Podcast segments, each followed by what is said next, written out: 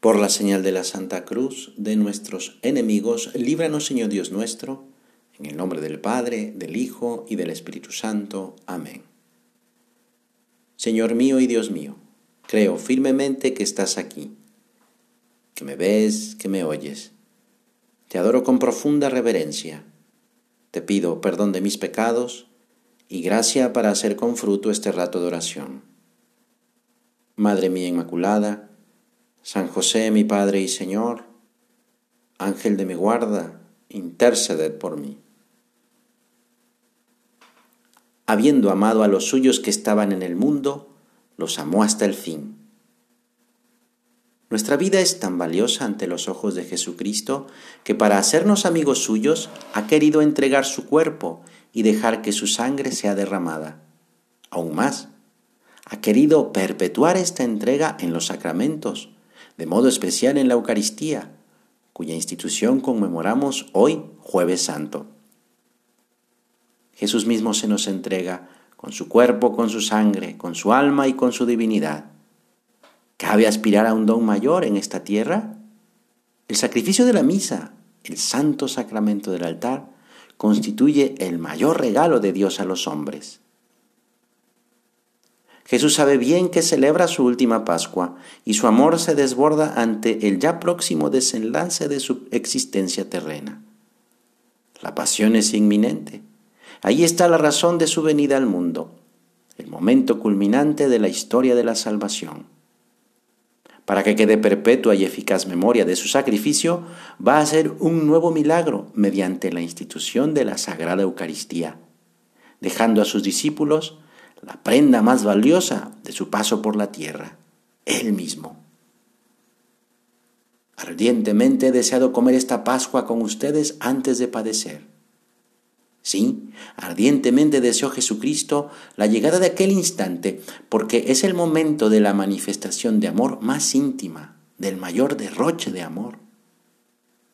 Se ha quedado por amor, se ha quedado entre nosotros y nos ofrece su ser entero de hombre y de Dios. Cualquier persona, hombre o mujer, enfermo o sano, pecador o justo, puede aplicarse con toda verdad estas palabras de San Pablo. Por mí, mi Dios vuelca toda su grandeza en mí cuando le recibo. Cuando miramos el mar, el pensamiento de la inmensidad viene a nuestra mente. Su grandeza nos asombra y nos llena de admiración. Todo lo grande, todo lo que es, en cierto modo, inconmensurable, que no se puede medir, lo solemos comparar con los mares, lo solemos llamar un mar. Pues bien, el sacramento de la Eucaristía es un inmenso mar, un mar sin fondo, un mar sin orillas, un mar que ha brotado del corazón de Jesús, un mar de misericordia, un mar de gracia, un mar de amor.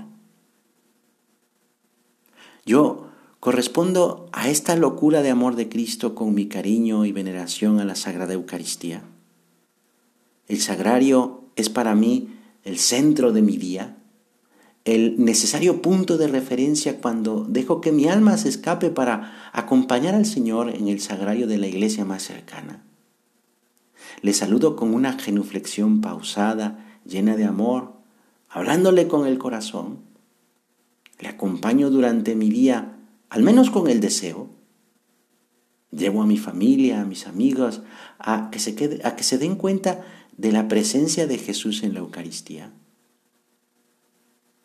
Explica el Catecismo de la Iglesia Católica la comunión con la carne de Cristo resucitado, vivificada por el Espíritu Santo y vivificante, conserva, acrecienta y renueva la vida de gracia recibida en el bautismo este crecimiento de la vida cristiana necesita ser alimentado por la comunión, pan de nuestra peregrinación hasta el momento de nuestra muerte.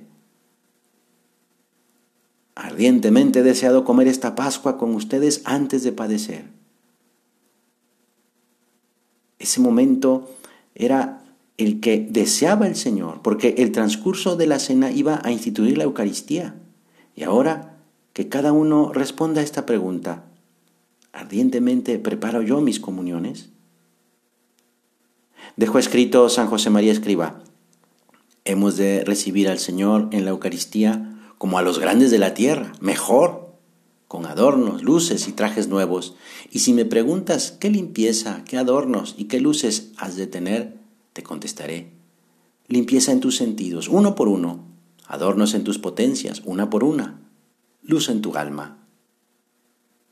También eh, Benedicto XVI en una homilía decía, Pidamos al Señor que nos ayude a comprender cada vez más profundamente este misterio maravilloso y a amarlo cada vez más y en Él amarle cada vez más a Él.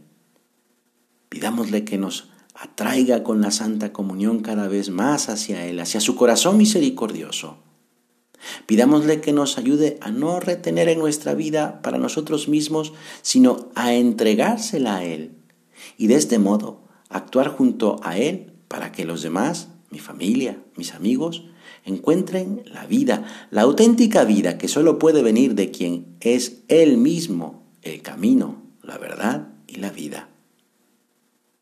También vamos a pedirle a la Virgen, la gran Madre de Dios y Madre nuestra, que nos enseñe como ella a estar más pendientes de Dios, enteramente pendientes de Dios. Madre nuestra, que tanto nos amas y que tanto nos proteges, enséñanos a que vayamos desprendiéndonos de todo aquello que puede ser un obstáculo o que puede ser una justificación para no querer crecer cada día en el amor a Jesús en la Eucaristía. Santa María, Madre de Dios y Madre nuestra, Reina del cielo y de la tierra, ayúdanos contigo a dar con la vida entera un culto al Señor, a Jesús sacramentado, para vivir constantemente bien unidos a Dios Padre, a Dios Hijo y a Dios Espíritu Santo. Que así sea. Te doy gracias, Dios mío, por los buenos propósitos, afectos e inspiraciones que me has comunicado en esta meditación. Te pido ayuda para ponerlos por obra. Madre mía Inmaculada, San José, mi Padre y Señor, Ángel de mi guarda, interceded por mí.